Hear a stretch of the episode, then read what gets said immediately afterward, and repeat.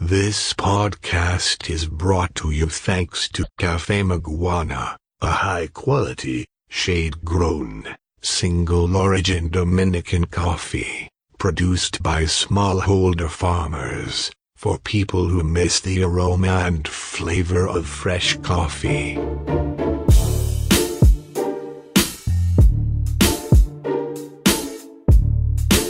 Bienvenidos a Café Viajes. Mi nombre es Jairon Francisco, CEO de Café Maguana y tostador certificado de la Asociación de Café Especialidad de Europa. Café es la bebida que nos ayuda a superar los lunes, la que nos impulsa los miércoles profundos.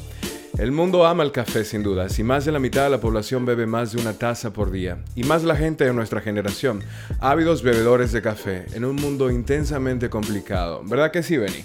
Oye, pero un poema de café. Hay que introducir el programa mejor que la otra vez, porque en, en la ocasión pasada, Sí. tú sabes lo que pasó aquí cuando no bebimos jamamú. ¿Tú no te Mamú, acuerdas? wow. wow. ha causado muchos revuelos jamamú y, o sea, me llaman constantemente de las tiendas donde vendemos el café para que volvamos a suplirles jamamú, porque el, el origen solo hace llegar y se va. Pero cuando tú me hablas de tienda, ¿dónde, Jairo? Cosas del país. En, Gracias. En Agora Mall, cosas del país en, en el supermercado de la Núñez de Cáceres, esquina Guarocuyá, en el Millón. Y cosas del país en la 27 de febrero, en el supermercado nacional de la 27 de febrero también. Pero hay otros puntos de venta que yo no he mencionado, Benny. ¿Tú tienes que conocer uno de esos?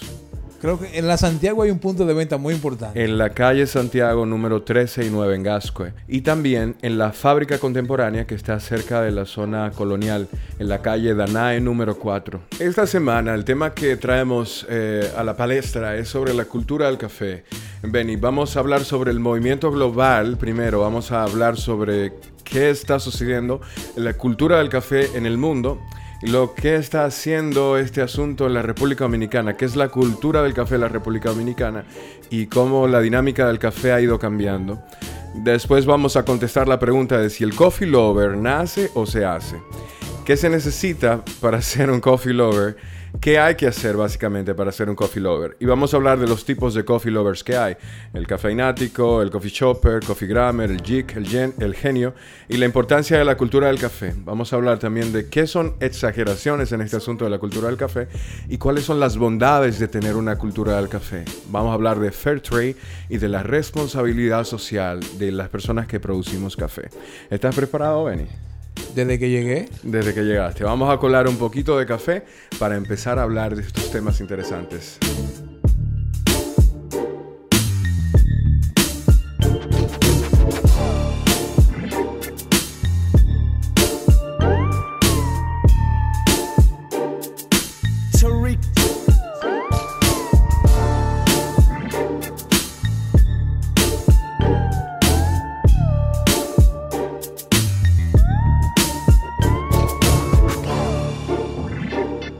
Is time for brewing some coffee from Cafe Maguana while you listen to this episode.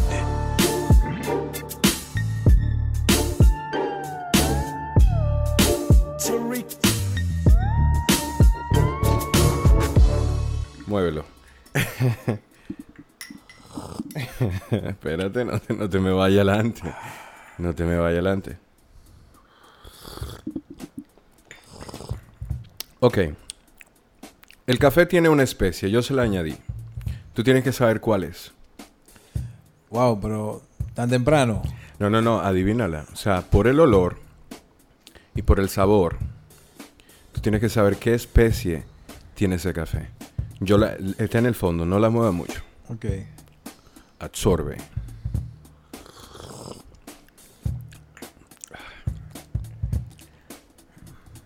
Empecemos por el origen, Benny.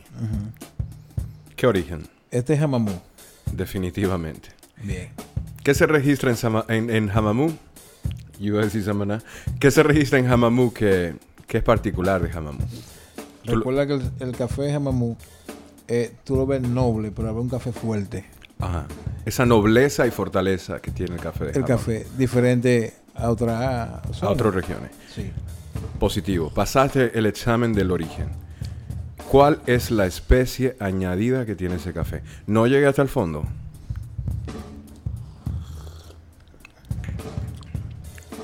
Wow, me la pusiste difícil porque es que está rico, de verdad. Canela, Benny. Canela.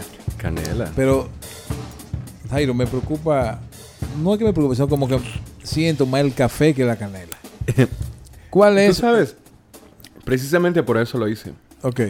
Porque si un café es bueno, bueno, él se supone que venza ciertas especies. Exactamente. Es decir, yo estaba un poquito. pero Tiene, tiene algo. Te vi dudar y, y yo hubiese hecho lo mismo porque la canela es una de las especies más olorosas y más fuertes que hay. Ok. Pero jamamú le compite. Pero es obvio. Mira, mira, es decir, yo estoy buscando, pero siento eh, el café, siento jamamú. Ujú. Sí, no hay, aquí no hay un protagonismo, hay No café. Hay, hay café. Y eso me gusta. Vamos a seguir. eh, vamos a introducir el tema porque si no vamos a pasar el día bebiendo café. Bien. Beni, cultura del café. ¿Qué significa para ti la palabra cultura? Bueno, es algo que tú aprendes, que viene ya desde el pasado. Llegaste, un ejemplo, a mi casa. En mi casa el café se cuela en greca, pero tu cultura de tus padres es el encolador. Entonces, cuando hablamos de cultura del café a nivel global, estamos hablando de, precisamente en este momento, de un conjunto de conocimientos y de tendencias y de usos que está teniendo el café que conforman parte de una cultura, que son costumbres. Por ejemplo, eh, en Londres, estuve un año y cuatro meses en Londres. Pero déjame hacerte la pregunta, Ajá. porque yo tengo, yo estoy luego preguntar, de hablar de Londres, porque yo sé que tú estuviste ahí casi dos años. Sí. ¿Cómo se disfruta un café en Londres? Ojo, que en Londres hay más eh, indios, árabes, eh, de todos los sitios. Bien. Más gente de ahí que de la propia Inglaterra. Wow, no me digas. Sí, o sea, es una de esas capitales del mundo donde hay más personas de otros sitios que de la propia nacionalidad de ese país. Entonces, la cultura del café en Londres, obviamente hay un coffee shop cada esquina, o sea, hay una cafetería en cada esquina. Es una cultura muy amplia entonces, es decir, ellos se disfrutan realmente la cultura del café. Sí, eh, eh, porque en Inglaterra fue donde empezó esta fiebre de, los, de las cafeterías, en realidad. O sea, que tiene mucho sentido que todavía se permanezca esa cultura del café. Pero todo empieza, digamos, con el café de la mañana. La mayoría de los ingleses trabaja y no tiene tiempo de hacer café en su casa. Y los trabajos empiezan temprano, por lo cual van a tomar café posiblemente en la oficina o en un coffee shop que les quede cerca de donde trabajan. De camino al trabajo, diría Exacto. yo. Y que fue obviamente por eso que empezó la cultura del coffee shop, se, rela- se relacionaba con ese asunto de, de tener un sitio donde beber café fuera de tu casa. Entonces, eh, digamos que to- la cultura del café empieza en preparar café no en tu casa propiamente, sino fuera de tu casa. Ahora, si eres uno de esos empedernidos del café, como yo, por ejemplo. Y en mi caso también. Ajá, yo voy a prepararlo en mi casa porque hay cierta simbología, cierta, eh, digamos, significado en el hecho de que yo mismo me prepare el café. Es como algo exclusivo. No me gustan los vasitos de plástico, no me gustan los vasitos No. de papel. Me gusta que, que sea en una taza de porcelana donde yo pueda sentir cómo el calor va eh, degradándose en la superficie, ¿entiendes? O sea, y sentir eh, eh, el olor del bulbuteo de la greca. En tu Sí. caso tú tienes tu grequita. el aroma, El ese aroma. baño, ese baño que te da esa greca. ¿Cu- ¿Cuántas grecas tienes, Jairo? Yo tengo como cuatro grecas en mi casa. ¿Y, y se siente la en- diferencia entre una y otra Sí. al probar tu café? Claro, y son grecas diferentes, tienen superficies diferentes y, y son de materiales diferentes para eh, yo lograr café diferente. Yo no soy un experto en preparación de café, yo lo hago claro aquí. O sea, mi preparación es como tostador de café. Y aunque me interesa mucho la parte de preparación del café, obviamente para constatar que lo estoy haciendo bien, eh, yo prefiero dejarle ese trabajo a los baristas, a gente que sabe mucho de eso. Porque eh, con estas manos, ven, y yo puedo crear un montón de cosas, pero las manuales no se me dan de las mejores. No, el barista es el especialista. Exacto. Entonces, la cultura del café, eh, digamos, en, en Inglaterra me preguntaste. Sí. Sigue, por ejemplo, la taza de café de Starbucks. O, o- o la gente va a los coffee shops a mitad del día o durante la tarde, se sientan. Y lo que compran no es café, sino que están comprando es la experiencia de poder compartir con amigos o familia en un sitio que es fuera de su casa, donde se sienten cómodos. Y salir con el vaso en la mano. Exacto. O salir con el vaso en la mano de tener Sí. café y caminar, por ejemplo, en las calles frías de Londres, que yo eh, puede llegar a ser muy frío en realidad y, y muy seco el ambiente a veces.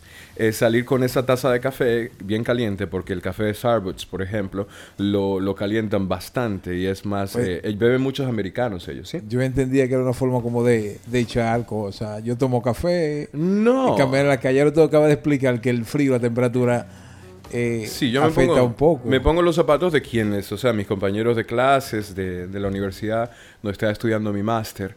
Y, y la conversación era esa, o sea, vamos a agarrar un cafecito porque hay que combatir este frío. Cuando me habla de los compañeros ahí mismo, ¿le colaste café a los compañeros? ¿Le, le mostraste cómo se cola un café dominicano? Bueno, de que todos ellos me decían un, un apellido, un, un apodo, me decían el, el coffee boy, el muchacho bien. del café. Muchacho del café, qué Sí, bien. y qué obviamente sabían que yo era de República Dominicana. No tenía mucha noción de República Dominicana. Sorprendentemente, la gente en esos países conoce más República Dominicana por Haití, por saber que Haití es el- uno de los países más pobres del mundo, Wow. que por eh, el hecho de que República Dominicana tiene buen café o porque República Dominicana sea importante eh, en X o Y eh, situación. Buenas playas, Sí, montaña. que ese, ese conocimiento quizás sea más de los americanos o de la gente de América.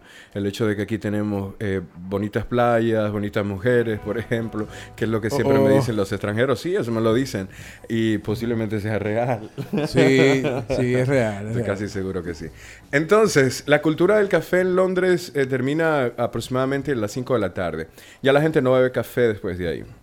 Es poco regular. O sea, hay muchos, eh, eh, yo les llamo cafeinacos, que sí beben café después de ahí y a cada hora, pero la mayoría de la gente deja de tomar café a esa hora. O sea, ahí está la cultura del café. Pero si, si nos referimos a este asunto de lo que está pasando ahora con el café, Benny, es que el consumo del café a nivel internacional se ha disparado y la gente está relacionando al café más eh, que con una simple bebida, sino con un significado de una experiencia.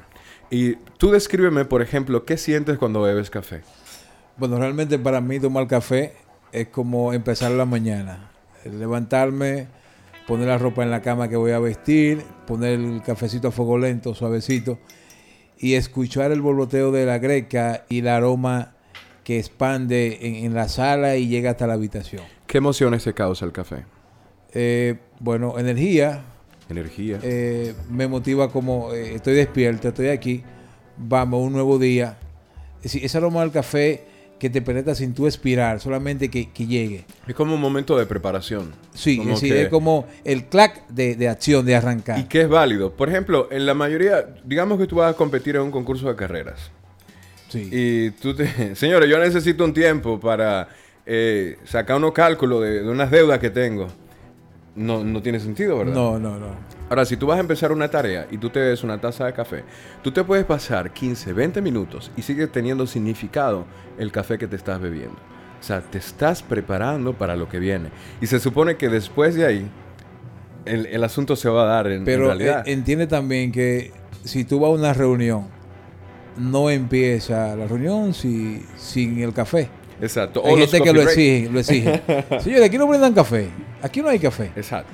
Y, ¿qué te digo? El momento te lo dice. Es decir, una cooperación de un amigo eh, de mañana tiene que estar acompañada de dos tazas de café.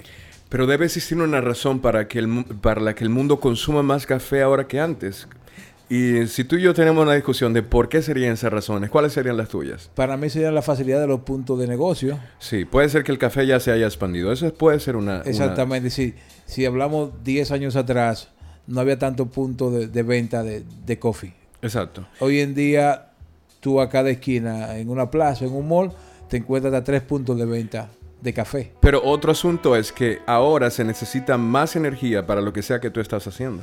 wow, vivimos- eh, eh, estamos volando. eh, Exacto. Es como el power del día a día. O sea, Ahora, la, vida te- es más, ah, más yo te hago una ahora, pregunta. o más ardua. Yo te hago una pregunta. ¿A qué hora tú entiendes que se disfruta una taza de café? O sea, por recomendaciones de estudios médicos, y esto lo hablamos mucho en la preparación de nuestra certificación, eh, la gente debería tomar café después de las 9 de la mañana, no antes. Sin embargo, la mayoría Wow. del mundo la toma antes Te de las 9 de tiré, la te mañana. tiré una cacarita a ver si rebalaba. Sí. Estamos de acuerdo, es Lo- cierto. Lo, que pasa es que el cortisol es una hormona que tiene el cuerpo. Mira, yo soy productor de café, ¿verdad? Y yo debería decirle a todo el mundo que consuma café todo el día, que eh, consuman café a las 10 de la noche, a las 11, a las 12. Pero yo no lo hago. ¿Sabes por qué? Porque a mí me interesa que los consumidores se mantengan también saludables. Es Eh, entonces, eh, hablando del cortisol, el cortisol es una hormona, es la hormona del estrés del cuerpo que cuando uno, ah, digamos que cuando la cafeína, uno genera cafeína de forma natural, el cuerpo genera cafeína. O un, eh, un estimulante parecido al de la cafeína, generado automáticamente por el cuerpo, y se genera entre 7 y 9 de la mañana de manera automática. Esto va relacionado con el, el reloj eh, este que, tiene que uno tiene, que es natural, no me acuerdo el nombre. Reloj biológico. Ajá, el reloj biológico que uno tiene, ¿no? Entonces el cuerpo entiende eso y te da tu boost de cafeína. Ahora, si tú agarras cafeína y bebes, o sea, si te tomas una taza de café antes de las 9 de la mañana, tú estás diciéndole al cuerpo, ok, hiciste un buen trabajo, pero yo tengo algo mejor, cállate. Cállate. Aquí va, aquí va lo que te pertenece. Exacto. Entonces, ¿qué hace el cuerpo? El cuerpo deja de generar cosas que naturalmente debería estar generando y tú las estás suplantando. Y al suplantarlas, creas efectos colaterales. Es lo que dicen los estudios médicos. Y eh, simplemente si te bebes la taza después de las 9 de la mañana, estás ayudándote porque ahí sí lo necesitas. Ya el, el cortisol, digamos que puede eh, eh, dejarte espacio para que tú hagas tu trabajo de... Para disfrutar una tacita de café. Exacto, ahora sí puedes tomarla, pero antes de... Y el límite, Benny, son las 5.30 de la tarde, casi 6 de la tarde. Ya después de ahí es, eh, digamos que, innecesario beber café. El cuerpo está pagando cosas para ponerse a trabajar en reparar el organismo. Entonces, si tú le metes cafeína o más, digamos, un booster, un más nitro al motor, obviamente él se va a desestabilizar y, y va a darte menos rendimiento porque está sobrecargado de, de, digamos, cargas. Entonces ahí es de cierto que tomar café después de las 6 de la tarde te mantiene despierto hasta las 12 de la noche. Depende también, porque la resistencia a la cafeína eh, varía dependiendo de la persona. Por ejemplo, yo puedo beber cafeína y yo siento el boost de la cafeína ahora, Ok. pero eh, no me quita el sueño luego. Y hay personas que son muy Sí, sensibles sí, se lo quita, y se sí. les aumenta el ritmo cardíaco. O sea, hay una curva de la cafeína que también se modifica con respecto al consumo. O sea, si tú consumes mucho café, ya vas a ser menos tolerante a- al café, en realidad. O sea, Wow. siempre hay unos límites en esto. Pero ya, mencionando todo esto, la cultura del café, Benny, en, en Inglaterra, Estados Unidos, después de que eh, estos coffee shops salieran, Starbucks, eh, toda esta nueva eh, tendencia de poner puntos de ventas de café en todos lados, la dinámica cambió mucho y ahora todo el mundo está empedernidamente hablando de café. O sea, hay mucha gente hablando de café, pero en otros términos, ya no como un líquido como el agua. Agua es agua, ¿no? El café ahora tiene otra El simbología. café es café. Exacto. Entonces, en el mundo eh, eh, fuera hay una cultura del coffee lover, una cultura de, de a la apreciación del café que está sucediendo. Estamos hablando de que la gente está leyendo sobre café, sobre orígenes de café y de que están leyendo en realidad porque ahora la gente está más interesada en que la comida no solo sea una comida, sino que también se hable de la calidad o de, digamos, los aspectos involucrados en la preparación de eso. O sea, son más cuidadosos estos millennials, estas personas de nuestra generación, que están eh, tratando de brindar el tema calidad al trabajo, comprendiendo que eso podría mejorar la industria. Pero también podemos entender de que cuando tú pides una taza de café, tú te preocupas que tenga aroma, que tenga textura, que tenga sabor. Sí, lo que pasa es que estos millennials lo que están haciendo es poniéndole nombres y apellidos a las cosas. Bien. O sea, cada, eh, en tu generación, en la generación antes que tú, la gente tenía el mismo concepto de qué es un buen café Sí. o qué era la mejor taza de café, pero Bueno, ahora se le está poniendo un nombre y apellido científico, digamos. O el cultural. café colado, sin, sin nada aña- añadido, café. ¿Cómo te gusta? ¿Te gusta fuerte o te gusta bien cargado o aguadito? Ya no, ya hay una tendencia diferente del Exacto, café. ya estamos hablando de, de, de un nombres de café, estamos hablando de un, de un mocha chino, estamos hablando de un espresso, estamos hablando de un latte, un café latte, y estamos hablando también de que de dónde se produjo ese café, que tanto lo tostaron, eh, qué altitud tenía esa, esa finca, ese tipo de cosas. Jairo, ahora tú me de calidad, me viene esa película a la mente donde Morgan Freeman y Jack Nicholson son de- dos enfermos de cáncer terminal. Creo que Y- la vi. Sí, y Jack Nicholson, todo el tipo millonario, dueño del hospital donde estaba interno, y le brinda un café, saca su cafetera, hecha en acero inoxidable, eh, que yo cuántos metales, Un amante del café. un degustador de café, Sí. y prepara el café y dice, ¿y esos granos de dónde vienen? Y dice, ah, esos vienen del Tíbet. Pero si allí venden en la esquina café, dice, sí, prueba este. y se toma su café, lo disfrutan, sus conversaciones. Y él se queda como esa inquietud, este café, el kilo, el kilo es tan caro, ¿de dónde viene? Y se pone a investigar. Ya caí en cuenta. Y eso, precisamente así es como empieza este asunto del café. E- ese es el Kopi Luwak que viene, Luwak, ok. que viene de los, eh, o sea, los defecan los gatos. Es lo que te digo. Entonces, Lo que pasa es que hay un proceso de fermentación que la gente que prepara ese café dice que cuando pasa a través de los intestinos de ese animal, Wow. pues eh, se fermenta de forma, eh, digamos, o sea, el, el café tiene un proceso de fermentación, como discutíamos en el, en el episodio número 2. Entonces la fermentación asistida a través del intestino de este animalito, pues resulta ser, dicen ellos, sumamente perfecta y le da un sabor y unos atributos al grano que luego, claro, va a ser tostado a una temperatura de 200, 300 grados Celsius y que obviamente se supone que cualquier tipo de bacteria y eso muera en ese acto. sí, se supone que sí. Pero te cuento que luego. Pero por que la crueldad animales que algunas empresas, algunas instituciones están No tratando de proteger. Exacto. Cuando él termina de investigar, le dice: Mira, quita tu máquina de ahí, ese café es malo. Y le explica la razón de dónde viene el origen. Es decir, este señor anda con su, con su cafetera en una maleta como si fuera de viaje. Yo diría que es un enfermo con el café. Será. Pero hablando de la cultura del café, en el caso de la República Dominicana, Beni, ¿qué para ti son elementos de la cultura del café dominicano? Bueno, eh, lo que conocemos como el, ese café que se prepara, se prepara en los pueblos. Con la, la tela y la, la media. Sí, sí, la- no le llamemos media. Bueno, Es un colador hecho a mano, donde el proceso para mí es como preparar eh, un café para los dioses. Es un Tú- proceso... Si yo te pregunto algo y tú tienes que responderme con sinceridad, ¿tú crees que la cultura tiene aspectos positivos y tiene aspectos negativos? yo diría que para mí lo tiene más positivo. Ok. Si yo te digo, por ejemplo, que ese método de preparar café quizá no sea el más eficiente para preparar café, O el más adecuado. o el más adecuado, digamos, para sacar lo mejor de- de- de- del café, ¿tú creerías que es- eso es algo que deberíamos de preservar o no? Bueno, por cultura yo entiendo que sí, pero los tiempos van cambiando, uno va aprendiendo Y la cultura evoluciona ahora, ¿ven? Exactamente. Entonces, eh, yo me hallo en esta pregunta a veces, de que, porque tengo esta discusión con mucha gente que conoce de café. Bien. Nosotros tenemos que preservar esos asuntos, sea que nos guste o no. ¿Por qué? Porque hablan de nosotros, hablan de la evolución, sin pasado. ¿De dónde venimos? Sin pasado. Exacto. ¿Cómo vamos a poder construir ni siquiera el presente? No, no, no podemos, no podemos. Exacto. ¿Y cómo vamos a saber qué hacer en el futuro? Entonces, esa información valiosa de cómo hacíamos las cosas, cómo las hacemos, para mí es ideal que se preserven. Otra parte de la cultura del café dominicano, digamos que es que la gente no prueba muchos diferen- diferentes cafés. Siempre se van por un- uno solo. ¿Por qué será eso?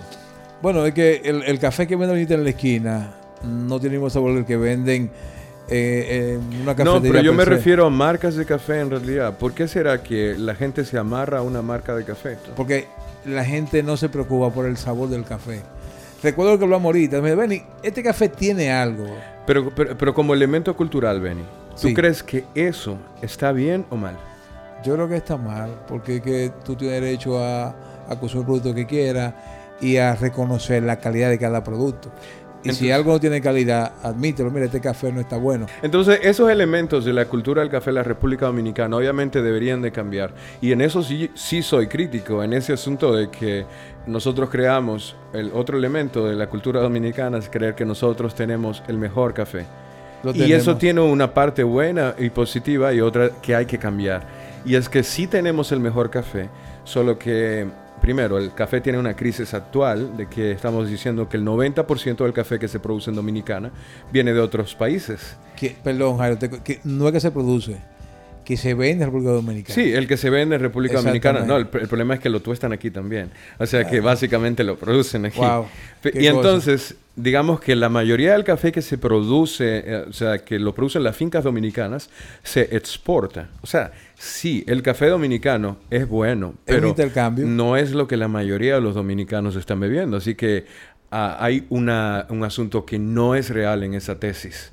Entonces debemos ser honestos, debemos Sí. de, de- de- de ayudar a, lo- a los consumidores de café a que consuman un buen café dominicano. ¿Qué más hay de elementos de cultura del café? Por ejemplo, la gente usa la malagueta, usa Clavo el, dulce, el clavo dulce canela. y la canela para endulzar el café. Y usan también el, el- la cremora.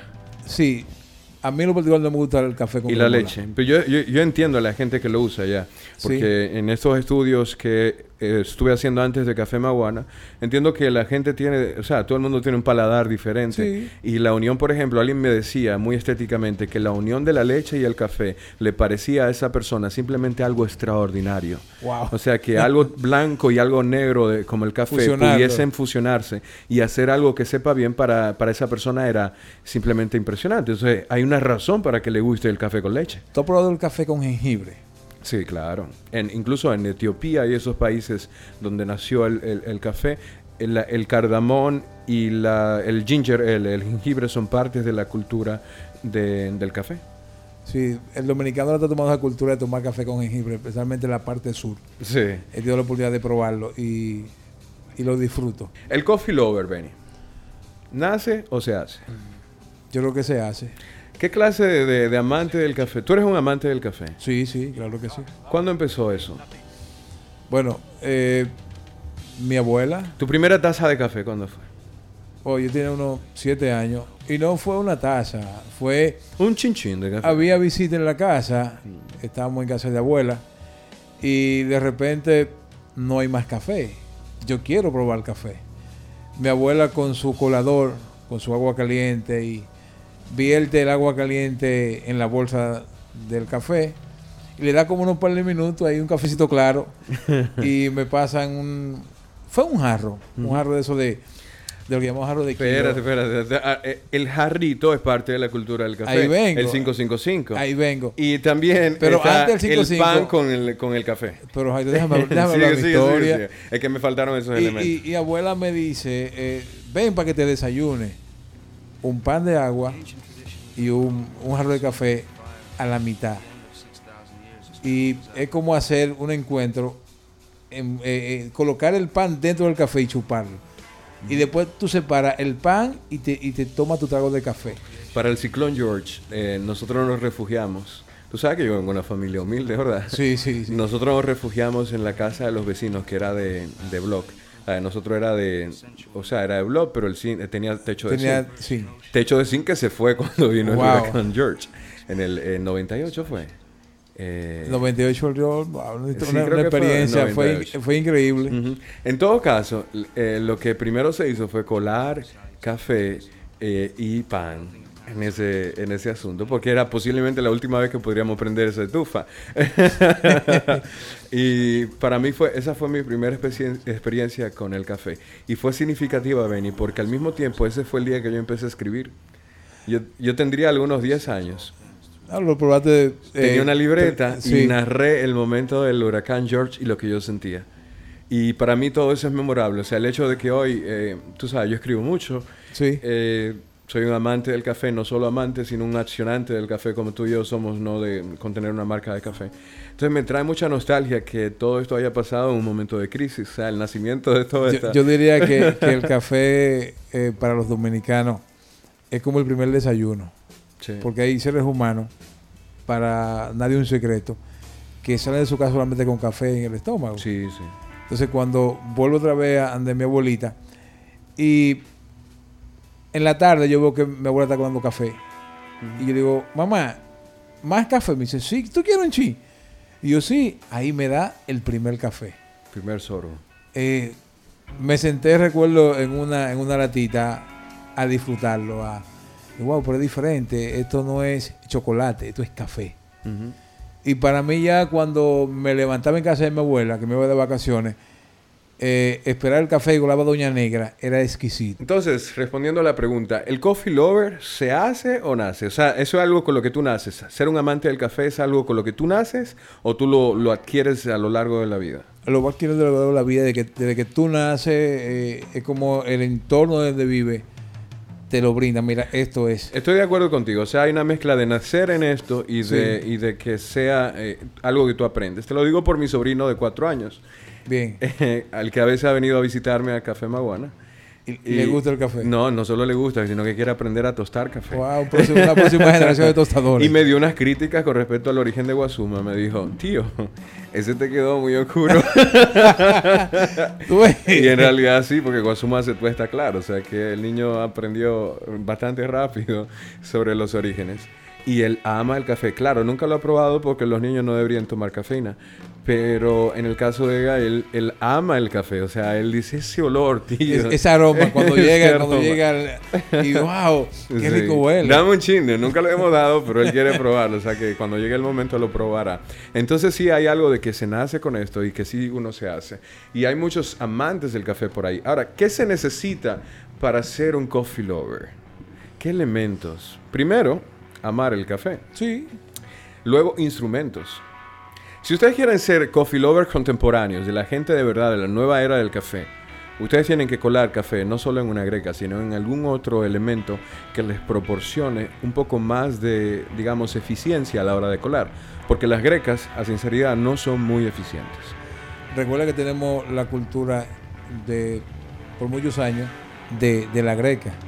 Y también yo conservo en mi casa el colador de mi abuela. Bueno, ahí tiene dos. Sí, y para mí, colar un café con colador eh, es como reírme. Wow, lo estoy haciendo. Me salió, me salió bueno, este me salió fuerte.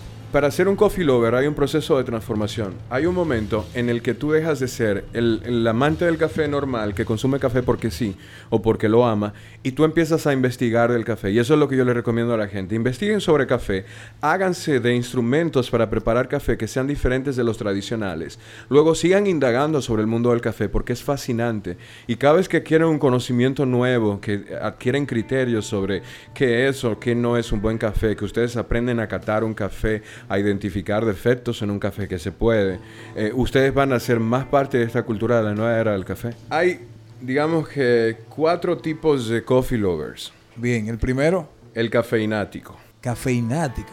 Wow. Ah, por ahí tú me vas a decir en cuál punto estoy yo entonces. Sí, no, yo te voy a decir. La, yo le llamo la, la gente de la cafeína. O sea, hay gente que toma café por el simple hecho de que les da energía, punto. Y ya. Exacto. Esos son los, cafe, los cafeináticos. Son gente que bebe café, son maniáticos con el café por el bus de la cafeína. ¿Ok? Bien. Y ellos la necesitan porque por lo regular son gente un poco lentita. Y cuando tienen café, entonces el, ponen... el, el power, el puff. Ajá, exacto. Entonces esos son los cafeináticos. Esa gente no investiga mucho de que qué No, café no, tú te estás bebiendo. café y dame café. eh, si este café es maguana, si este origen es de los fríos. No, estos son gente que bebe café porque necesitan el bus. Donde se lo brinden, ¿eh? Pero cuando el café no le sabe, eh, no, no, no tiene la cafeína porque no es fresco, el café con cafeína, o sea, el- la frescura del café también se relaciona con el contenido de cafeína. Ellos dejan de beber ese café porque no les da el bus que ellos necesitan. Este como que no me supo nada. No, este. cámbiamelo, por favor. Exacto. Eh, y ellos no beben muchos es- expresos porque se han dado cuenta de que los expresos en realidad tienen menos cafeína que un café largo, por ejemplo, que un americano largo. Y eso es lo que la, gente asocia, por ejemplo, que el café sea oscuro con que tenga más cafeína. Y no es así. ¿Qué tú recomiendas en la mañana a, a consumir o a tomar? ¿Un café expreso o un café largo? Bueno, eso va a depender de los gustos. Yo en la mañana soy eh, un poco, no soy un morning person, una persona de, de- de la mañana, no soy Ok. muy tempranero, de esa gente que se levanta con muchas energías, sino que yo soy más pausado. Como a las 10 de la mañana que yo voy entrando ya en, en, en mí. Ok. Entonces yo preferiría un café más suave. Un French press hecho con, no sé, con un hario, eh, colado con un hario, con estos métodos alternativos, en lugar de incluso la greca. Bien. El siguiente tipo de coffee lover es el, el coffee shopper. Shopper. Sí. Suena Son- bonito. sí. Sí. El coffee shopper eh, son esta gente que visitan todas las cafeterías, todos los coffee shops que hay en el, en el sitio en el que estén. En la Ok. República Dominicana, lamentablemente, no hay tantos como en Londres, que están en cada esquina y cada uno tiene un tipo de algo diferente. Aquí las cafeterías son más orientadas hacia la comida que hacia el café. Sí. Cosa que a, a mí no me fascina, ojalá podamos cambiarla.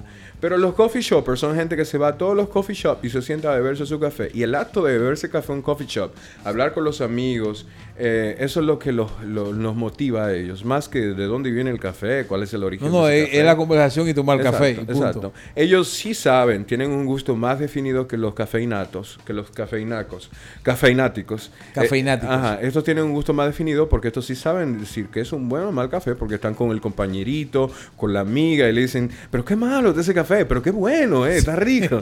Son de la gente que se bebe su café latte, eh, se beben su café con dibujitos. Y el corazoncito, Ajá, con florecita. corazoncito, las florecitas, su- e- ese tipo de gente.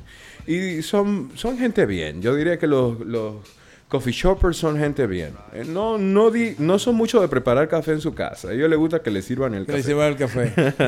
el otro grupo es el Coffee Grammer. Esos son la- sí, esas son la gente del internet del café. O sea, ellos, enciendo fotos del café que vean, la van a subir todas. Sí. Pero no es. y le tiran como seis fotos a la misma taza de café. la misma taza, Yo sí. soy de eso. y la suben. Y para ellos el simple hecho de postear una foto con café es una Felicidad. experiencia. Sí, sí, sí. Y si felicidad. acompañado a eso se están bebiendo una taza de café, este es el final. No, ya, hasta aquí llegué. Exacto. Entonces esos son los coffee grammars. Son gente del internet del café. O sea, ellos enciendo fotos, informaciones del café, la van a leer todas, van a darle likes a todas las fotos del café. Son gente bien. Y son gente- curiosos con el tipo de envase que usa para tomar el café. Es decir, ellos buscan eh, como la monería, Sí, es decir, exacto. la taza. La taza tiene que tener colores, una forma X. Por ejemplo, yo encuentro que ellos no les gusta mucho utilizar la, la taza del, del chocolate No, para no. servirse café porque sienten como que eso no es adecuado. No, o y tiene mucha profundidad. el- el- el- Ajá. la taza es muy, muy alta. Y eh, requeriría una cantidad para que se vea bien. En fin, esas son la gente del, del coffee gramismo. Y finalmente, Benny, aquí yo voy a hacer un, un paréntesis, porque aquí es donde las aguas se dividen. Eh, ¿Cómo le dicen? Los grandes de los chiquitos se Sí. dividen aquí. El coffee geek. Coffee son- geek. Sí, son los genios del asunto. Sí, Son una gente que, eh, por ejemplo, Guasuma me quedó un chin claro. sí. me mandan un screenshot. eso, es- eso ayuda mucho. Claro, yo lo amo. pero Esa gente yo la mantengo tan cerca de mí. Yo los agrego a WhatsApp, yo les hablo cuando van a comprar mi café y los busco. ¿Por qué, Benny? Porque esas son la gente del feedback, de la retroalimentación, Retroalimentación, para saber cómo tú vas. Y esa gente ha probado todo el café del mundo. Y van a seguir probando. Y van a seguir probando. Y son gente que hacen esto porque lo aman.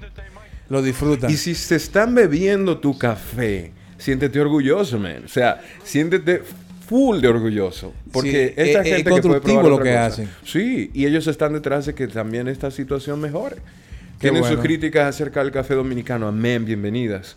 Para eso estamos aquí, para recibirlas. Entonces, ¿qué pasa si yo fuese, por ejemplo, un tostador de café inseguro? A mí no me hablen de eso. No, no. Mi café es perfecto. Es No. el, el- el mejor es el mío, ¿eh? No, no, no, no. En realidad a mí me encanta, me encanta que tengan el atrevimiento de hablarme sobre el- los orígenes de mi café. Ese atrevimiento que te permite cada día eh, ser un mejor tostador, un mejor eh, productor de, de café maguana. Sin esas personas, eh, Café Maguana no recibiera como esa... Inspirado en ellos fue que ese sueño empezó en el Coffee Geek. Yo no era un Coffee Geek, pero me volví uno al estudiar el café, co- a obtener una certificación y todo eso. O sea que esta gente hablan de ven y de orígenes, de altitudes. Esta gente puede catarte un café. Esta gente tiene más de tres tipos de métodos de preparación de café en su casa. O sea, pueden preparar café diferentes. Se toman sus cursos de café. Te preguntan de qué variedades ese café saben. Y también van de la mano del asunto de mejorar la calidad. O sea, que ellos entienden que este asunto se debe tratar mucho debe de calidad. cambiar. Ujú, ujú. Sí, son... Así que son los coffee. Yo le invito a todo el mundo, todo el que esté escuchando este podcast tiene algo de coffee geek porque están tratando de aprender algo más sobre Claro, el café. claro. Entonces yo le invito a que lleguen a ese nivel de convertirse en coffee, en genios del café, porque van a, van a ayudar a que uno haga mejor trabajo. Bien, porque ya tenemos un buen rato hablando Sí, aquí sí. y ya el café de nosotros se acabó. La importancia de la cultura del café. ¿Qué importancia tiene la cultura en el desarrollo del mundo? Yo diría que para, para, para mí en lo personal, el... No solo la del café, como en sí en general, la cultura. ¿Por qué es importante que uno tenga una cultura? Bueno, la cultura te permite empezar a conocer para un futuro. Sin cultura no somos pueblo. Exacto. Todo pueblo tiene una cultura. Es decir, lo que para Colombia tomar un café en la mañana tiene un significado, para nosotros como país tiene otro significado. Es Y, y es, es bueno que el mundo sea diverso o que sea todo igual. no, no, la diversidad La diversidad es un valor es un valor. de la vida. Sí. O sea, la misma naturaleza te lo refleja. Y- ¿Cuántos tipos de plantas hay? De, digamos, de, de flores, ¿cuántas hay? Muchísimas. es Di- decir, digamos que millares. y la que no se han descubierto todavía. Exacto. Entonces la diversidad es un valor propiamente de la naturaleza humana y del mundo, del universo Del propiamente. universo realmente. Si nosotros sin cultura no somos pueblo, vuelvo y te repito. Entonces la cultura es la traducción de eso en algo singular para un grupo de gente.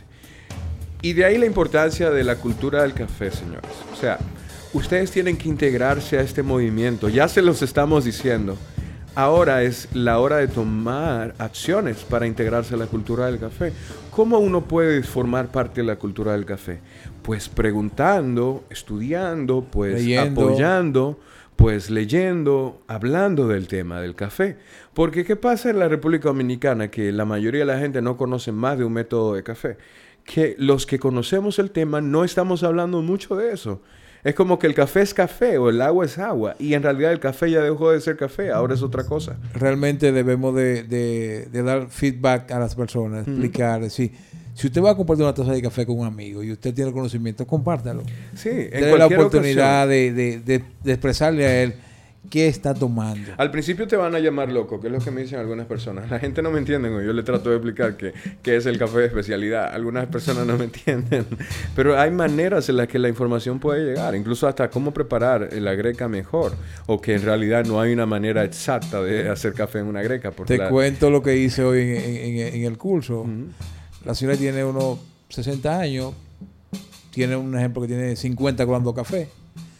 Y desde que prenden la estufa, le dan esa llama alta. Ya está el café. Yo, un momento. lo queman el café. Hoy yo voy a curar el café. me hace, Pero, me Manny. hace imaginar, espérate, me hace imaginarme como que un cohete que Sí, como que va para, como que lo están esperando como para un suero el café. Y hay que, una reacción. que- Sí, y preparé mi greca, miren el punto de agua aquí, va aquí. Pero no, no, no, el café se, se, se barre con un cuchillo algo plano, no se aprieta el café. Fuego lento, como a los tres minutos empieza el café a subir y dice, ¡ay, pero huele! Digo yo, mire, usted tiene toda su vida colando el café en fuego alto, no lo está disfrutando, lo está quemando.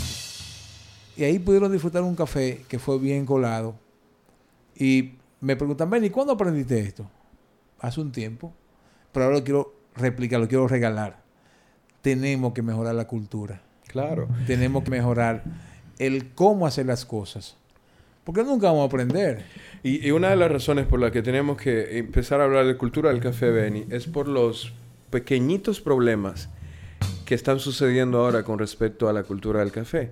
O sea, hay gente que se está aprovechando del movimiento de que la gente está más atenta hacia la calidad del café Sí. para empezar a hablar de cosas que no son, aprovechando que algunos ignoran conocimiento sobre el café. O sea, hay gente que se aprovecha de eso, que salen unos ciertos guruses del café que no tienen acreditación alguna a enseñar a otros sobre el café y en realidad son estafas. Yo creo que es a desinformar a otros. Exacto. Aprovecharse del interés que tiene la gente en conocer más la ignorancia que tienen acerca del tema. Entonces, lean un poquito del café, lean un poquito más y lean otra vez más para que eso no les suceda. Le invitamos a que entienda que tiene la facilidad con las herramientas y la tecnología que tenemos de saber de café. Quizá alguien con 50 años, 60 años, con 40 años le hizo el café, le quiere explicar algo que dice, no, por eso ya eso pasó, y eso no es así. Esto es lo que está. Es decir, esto es lo que tenemos que manejar. Eh, tomando el tiempo de, de leer, de, de Yo buscar. te lo voy a poner simple porque yo, o sea, tú me conoces ya. O sea, Sí. yo- aquí, en la pausa que yo tengo en la boca, a veces la suelto. ¿verdad? Sí, sí. Te voy a dar un, un claro ejemplo. Por ahí andan unos cafés con unos sellos orgánicos. Café orgánico. Pero que me digan de dónde, yo ando del país, tú No, lo no, está sabes. bien. Ellos dicen de dónde y toda la cosa. Digamos que eso está bien. Y tú vas a la finca y en realidad tienen una certificación orgánica. ¿Qué es lo que tiene? ¿Qué es lo que tiene? Que son orgánicos. Una, Pero una certificación. Ah, pero está bien, pero el, el problema es, Benny, es qué significa esa certificación. O sea, eso significa que el café ha sido producido con cuántos fungicidas, insecticidas o lo que sea. Sí. ¿Cuántos? Entonces hay muchas certificaciones que en realidad no se basan en cantidades eh, de insecticida o fungicida lo que sea. Y hay muchas certificaciones que ni siquiera van a ver qué es lo que hay en la finca. Entonces, la gente, por estos términos genéricos, yo no debería estar hablando de eso porque yo vendo café, pero a mí no me interesa venderle café y engañar a la gente. A mí me interesa no, no. venderle el alma del café a la gente. Que es lo que yo tengo por dentro. El ¿verdad? alma de los pueblos. Entonces, por eso yo hablo sobre estos temas. Que cuando ustedes compren café, cuando sean conscientes de lo que están comprando, porque hay mucha gente utilizando símbolos como café orgánico, como café de origen único, que no están diciendo ni la verdad ni produciendo lo que deben. Y eso es ofensivo. Hay un asunto que se llama Fair Trade o responsabilidad social o comercio justo, que es una de las nuevas tendencias del café de especialidad. O sea, es como que se asegura que al agricultor se le paga el dinero que le corresponde por el trabajo que hace y Lo que no se abusa de él. lo justo. Exacto, lo justo de él. Y que se le paga en el tiempo apropiado. Y que se le exige al agricultor, primero, que cuide la tierra y luego Sí. que tenga ética con respecto a la gente que emplea para trabajar. Pero recuerda que si tú exiges tanto, tiene que dar. Sí, o sea, sale más carito el café porque ahora los controles. Pero eso se trata, en la nueva cultura del café, los consumidores son más responsables, son, toman la responsabilidad social de asegurarse de comprarle a marcas que también contribuyen con el bienestar. Porque ¿qué pasaba con anterioridad, Benny, cuando todo era producción? Que producían, acababan con las fincas, malograban a los agricultores, los agricultores abandonaban la tierra y se movían a otra finca a hacer eso mismo. Y entonces para combatir eso viene el asunto de Fair Trade o comercio justo, en el cual la República Dominicana no está. Y me pasaba en Londres, que en Londres yo vi varios cafés que provenían de la República Dominicana supuestamente con el sello de Fair Trade o de comercio justo. Tú sabiendo que no existía esa parte. No, que aquí no hay ese, ese sistema de comercio justo porque el país no cumple con la cuota mínima que se necesita para estar dentro de la certificación Y- de comercio justo. ¿y de quién es la responsabilidad entonces? Entonces la responsabilidad social inexistente de ese café que estaban vendiendo en Londres, simplemente la gente que daba un poquito más de dinero por ese café no sabía que todo eso era una falacia. Y es a lo que me, me refiero, a que si, si los consumidores no aprenden de estos asuntos, mm, la industria no puede mejorar. Este tipo de asuntos de fair trade, de comercio justo, no pueden llegar a ser una realidad. Entonces, Jairo, dámele un consejo al consumidor de café. Que- Consumidores que- de café. Primero, abran eh, el paladar a las experiencias. Yo no le digo, no compren café malo o no compren café de aquel. Compren cada tipo de café y quédense Y con prueben su café. Y quédense con maguana. Está buena claro, no les voy a buena. decir que vayan a quedarse con otro. No, pero no. aquí lo estamos haciendo porque amamos el café y eso se nota en la taza. Así que yo no tengo ni que decirlo. ¿Ok? Bien, finalmente, en este programa no hemos pasado de consejos ya. Claro, claro. Finalmente, eh, Benny, ha sido un placer compartir contigo todo esto sobre la cultura del café. Ya ves que es un tema bastante complejo, apasionante. Yo he tocado pinceladas de estos asuntos, pero hay muchísimo más de lo que abundar y de lo que hablar. Recuerda que nuestros oyentes, de ahora en adelante, van a buscar información sobre café. Claro. Es decir, ya van a tomar una iniciativa propia para mejorar el paladar y su gusto sobre café. Sí, así es. Señores, muchas gracias por acompañarnos. Saben que pueden escuchar Café y Viajes a través de eh, iTunes. O sea, pueden ir a la aplicación de iTunes en sus celulares Apple o pueden ir a sus Mac y buscar Café y Viajes en iTunes y suscribirse al podcast. También lo pueden hacer. Hay una aplicación que se llama Podcast Addict en, Google Play. Se pueden, pueden buscarla y también suscribirse al programa en Google Play. También está en nuestro sitio web en cafemaguana.com. Se van a la parte de historias y a mano derecha van a encontrar todos los episodios de Café y Viajes.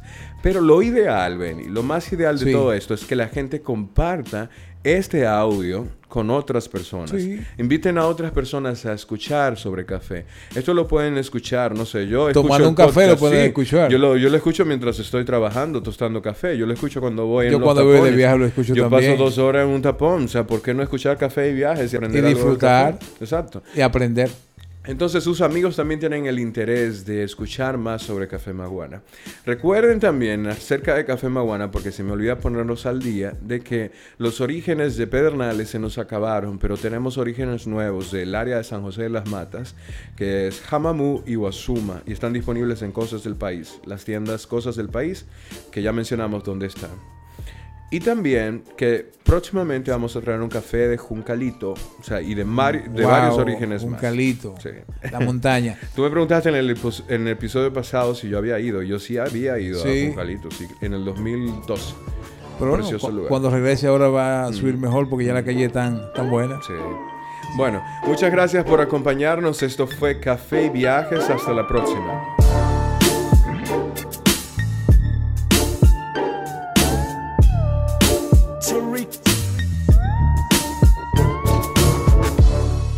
Café y Viajes es patrocinado por Definite Chocolate. Ve tu bar. Chocolates artesanales de orígenes únicos.